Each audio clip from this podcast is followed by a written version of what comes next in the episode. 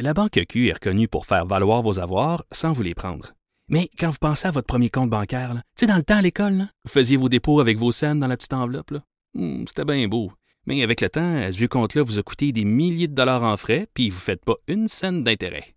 Avec la Banque Q, vous obtenez des intérêts élevés et aucun frais sur vos services bancaires courants. Autrement dit, ça fait pas mal plus de scènes dans votre enveloppe, ça. Banque Q, faites valoir vos avoirs. Visitez banqueq.ca pour en savoir plus. On va jaser d'économie avec euh, Jean-Denis Garon, qui est chroniqueur euh, au Journal de Québec, Journal de Montréal. Salut Jean-Denis. Salut, ça va? Ça va très bien, merci. Euh, dans ta chronique ce matin qui s'intitule Un nouvel ALENA sur mesure pour l'Ontario, tu parles bon de la nouvelle euh, accord Canada, États-Unis, Mexique. Je, vais te lancer sur, sur cet angle-là, si tu le veux bien. Tu dis, bon, Donald Trump s'est attaqué à plusieurs trucs au cours des deux dernières années. Bon, là, il est question de la main-d'œuvre mexicaine, il a parlé du bois d'œuvre, également euh, conflit avec la Chine au niveau des exportations.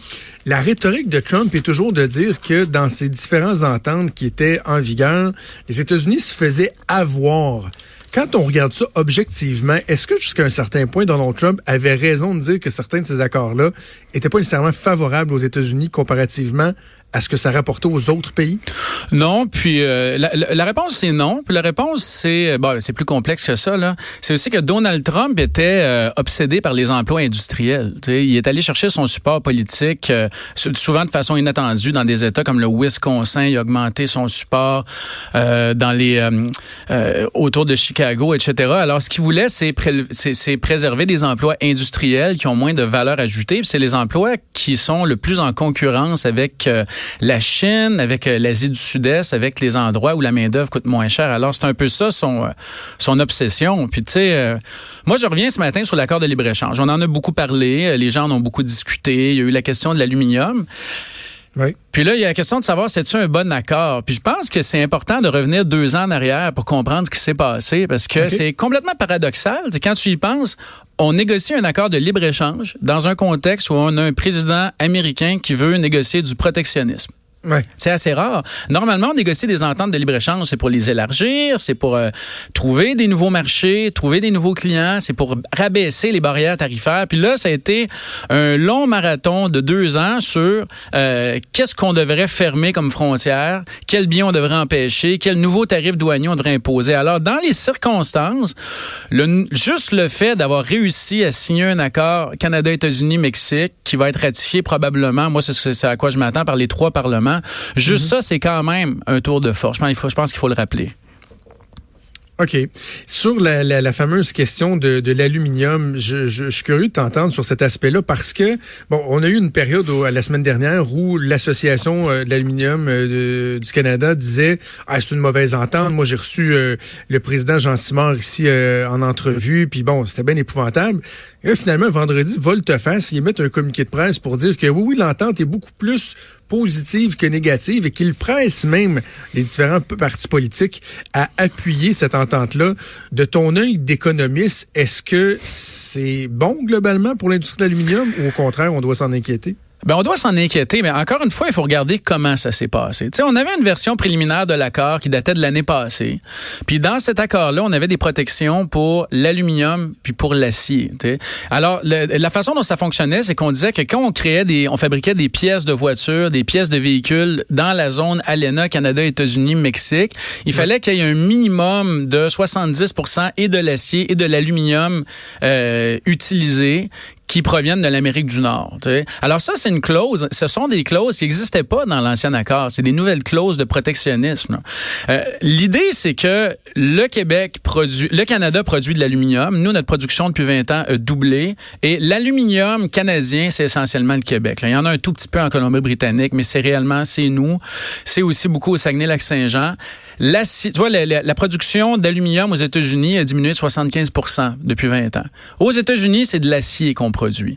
Alors, au Mexique, on produit à peu près ni un ni l'autre. Alors, les Mexicains n'étaient pas contents. Les Mexicains, eux, veulent continuer à importer de l'acier puis de l'aluminium du Brésil, du Japon. Pour l'aluminium, c'est beaucoup de la Chine. Alors là, les Mexicains, à la dernière minute, euh, ont euh, manifesté leur mécontentement puis ont dit, c'est pas vrai que vous allez nous empêcher d'utiliser les matières premières qu'on veut. Alors là, à la toute fin, ce qui est arrivé, c'est que euh, Trump a tenu son bout sur l'acier. les Mexicains n'étaient pas contents, alors on semble avoir laissé tomber l'aluminium. Alors la, la, la question, c'est pas de savoir est-ce que c'est un mauvais accord pour l'aluminium? Je pense qu'il y a deux aspects à ça. Le premier, c'est mm. un aspect d'iniquité. C'est parce qu'on donne un nouveau nanan à l'acier qu'on donne pas à l'aluminium. Alors cette industrie-là se trouve euh, désavantagée parce qu'on euh, tu veux parce qu'on met un peu de protectionnisme là-dedans. La deuxième chose, c'est qu'il y a certaines pièces qui peuvent être faites avec de l'acier ou avec de l'aluminium.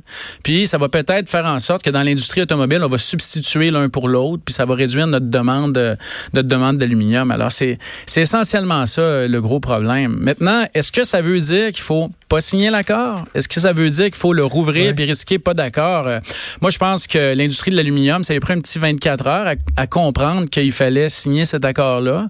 Il a fallu aussi, en passant, quand il y a eu la volte-face de l'industrie de l'aluminium, il a fallu qu'entre-temps, l'industrie américaine se prononce en faveur de l'accord. Et là, il y a des membres communs là, au lobby de l'aluminium aux États-Unis puis au Canada, dont Alcoa. Alors, c'est politiquement compliqué, ces trucs-là. Mais je pense qu'ils se sont rendus compte, ça nous prend un accord de libre-échange. Puis s'il faut qu'on rouvre le dossier plus tard, on le rouvrira. Mais il fallait, on ne peut pas ne pas signer ça. Parce que plusieurs disent, bon, quand on a, vécu le psychodrame euh, de la négociation du nouvel accord euh, il y, a un an, souvent ça revenait, puis c'est revenu encore la semaine dernière avec la, conclusion du la deuxième mouture, si on veut, de l'accord. Les gens qui disent, ben, on est mieux d'avoir un accord imparfait que pas d'accord du tout, parce que la chute de l'ALENA signifierait euh, des, des, des, des, euh, des, conséquences très importantes au niveau économique pour le Canada particulièrement. Je ne me trompe pas quand je dis ça. Le Canada, c'est géographiquement un grand pays, là, mais en termes de population d'économie, c'est une petite économie. C'est une petite économie qui est extrêmement ouverte, donc qui repose sur les exportations. Le Canada et les États-Unis, c'est les deux plus grands partenaires commerciaux au monde. Donc, euh, tu sais, c'est trois jobs sur dix au Québec qui dépendent de nos exportations aux États-Unis. Ça a déjà été plus élevé que ça. C'est aussi important Puis il y a aussi le fait qu'avec cet accord-là, on nage un peu dans l'inconnu. On ne sait pas ce qui serait arrivé si on ne l'avait pas signé. On ne sait pas ce qui arriverait si on voulait l'ouvrir. Est-ce que la vice-première ministre, Mme Freeland, dit que Trump serait prêt à signer un accord juste avec le Mexique? Puis qu'il serait prêt à laisser tomber le Canada. Est-ce que c'est crédible? Hmm, si ça venait de quelqu'un qui nous a habitués à être cohérent comme président américain, peut-être pas. Mais peut-être que dans les circonstances, on a raison d'avoir peur. sais. Alors, on, puis on n'a pas vu non plus l'ensemble du texte final, mais c'est clair que on est... Euh, on n'aime pas le risque dans cette situation-là. On joue pour on, joue pour y aller safe. Puis je pense aussi, puis je l'écris aussi dans la chronique dans, les pages argent, c'est que je pense que Trudeau à la fin, quand il a décidé de laisser au Mexique ce qu'il voulait, de euh, laisser tomber l'aluminium, je pense qu'il était au courant qu'il était capable de gagner le vote au Parlement sur l'accord final. Parce que dans cet accord-là, il y a plein de nouvelles protections pour euh, l'industrie automobile. L'industrie automobile, au fil du temps, était de plus en plus protégée par les accords de libre-échange. Au début, on a eu l'accord avec les États-Unis seulement en 88. Il fallait que la valeur pour, pour que ce soit libre de droits de douane, là, les pièces automobiles, il fallait que ça, soit, ça vienne à 50 de l'Amérique du Nord. Après ça, on a signé l'ALENA. On a rentré le Mexique, le Mexique là-dedans en 94. C'est monté à 62 2,5. La, la, la, la, proportion de la valeur ajoutée qui devait être faite en Amérique du Nord pour que ce soit libre de droits de douane. Là, on est à 70, 72,5, 75, tout dépendant des types de véhicules. Alors, on a des protections qui sont hyper importantes pour l'industrie de l'auto. Puis c'est la NPD à Ottawa qui détient la balance du pouvoir. Puis le NPD a une base électorale importante, du financement électoral important en Ontario. Euh, ça, c'est, tu veux, son nombre de députés s'est contracté hors de l'Ontario.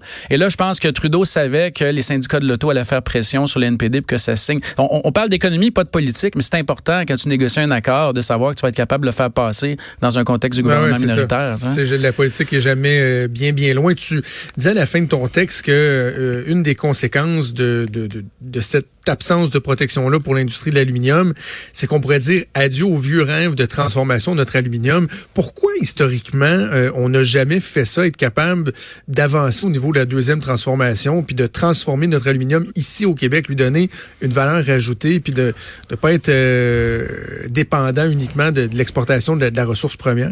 Ben, il, y a, il, y a, plusieurs raisons à ça, là, certaines explicables, certaines inexplicables. D'abord, l'aluminium, on le produit parce qu'il est à forte compo, donc ça, ça prend énormément d'énergie pour créer la matière brute, puis on a énormément d'électricité. Là, euh, il y a ça. D'abord, euh, bon, l'aluminium est beaucoup transformé. On en fait un peu de transformation, mais pas tant que ça. L'aluminium est beaucoup transformé par l'industrie de l'auto. L'industrie de l'auto se trouve en Ontario et aux États-Unis. C'est une industrie qui est très intégrée, puis c'est difficile, difficile d'y rentrer. On en fait un peu de transformation. On en fait. On a Canam-Manac en Beauce, mais ça a toujours été, ça a toujours été difficile de trouver de la demande. Puis au fil du temps, j'ai comme l'impression qu'on s'est dit, on va vendre, on va vendre la matière première. Tu sais quand tu regardes les exportations d'aluminium du Canada, bon, les, les, données sont pas parfaites, là, mais tu as entre 75 et 80% des exportations d'aluminium brut qui viennent du Québec. Puis tu as à peu près 75% de l'aluminium transformé sous forme de pièces et de valeur ajoutée qui vient de l'Ontario qui est chippé de l'Ontario. Mm. Alors, je pense que c'est une industrie qui est très, très concentrée.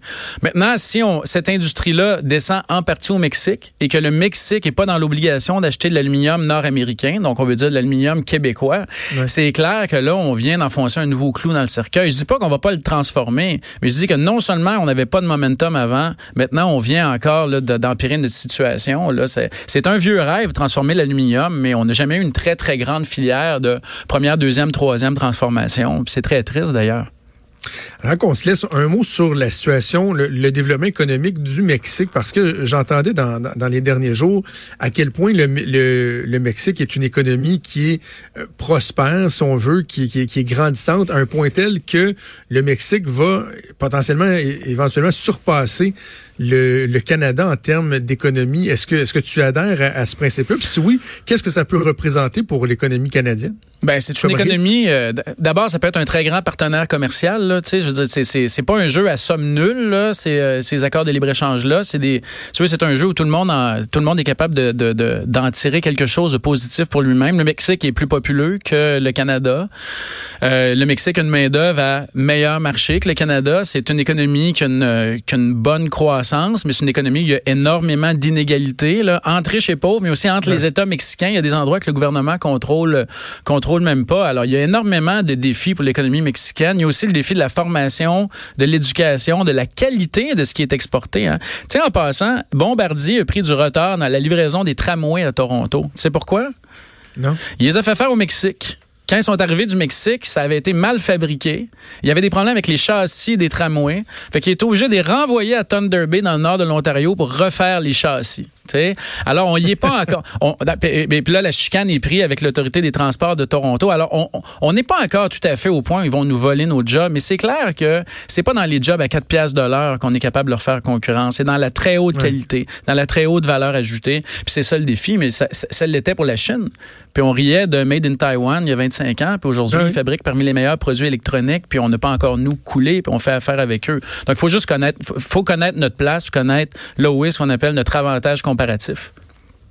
Nos forces, exactement, établies sur euh, nos forces. Dis-moi, euh, es-tu dans la correction d'examen? Là? Tu finis ta session? Non, mais ça s'en vient. Je donne un examen cet après-midi. Là. Mes étudiants de maîtrise, il euh, faut qu'ils sachent que ce sera pas facile. Ils sont en train d'écouter la radio. Ils n'ont pas la bonne stratégie. bien gros du rouge sur tes copies. Ouais, ils sont bons. Honnêtement, là, les, les, étudiants d'économie de l'UQAM, ils sont bons. Puis je fais un appel à tous pour les embaucher parce qu'ils partent très vite.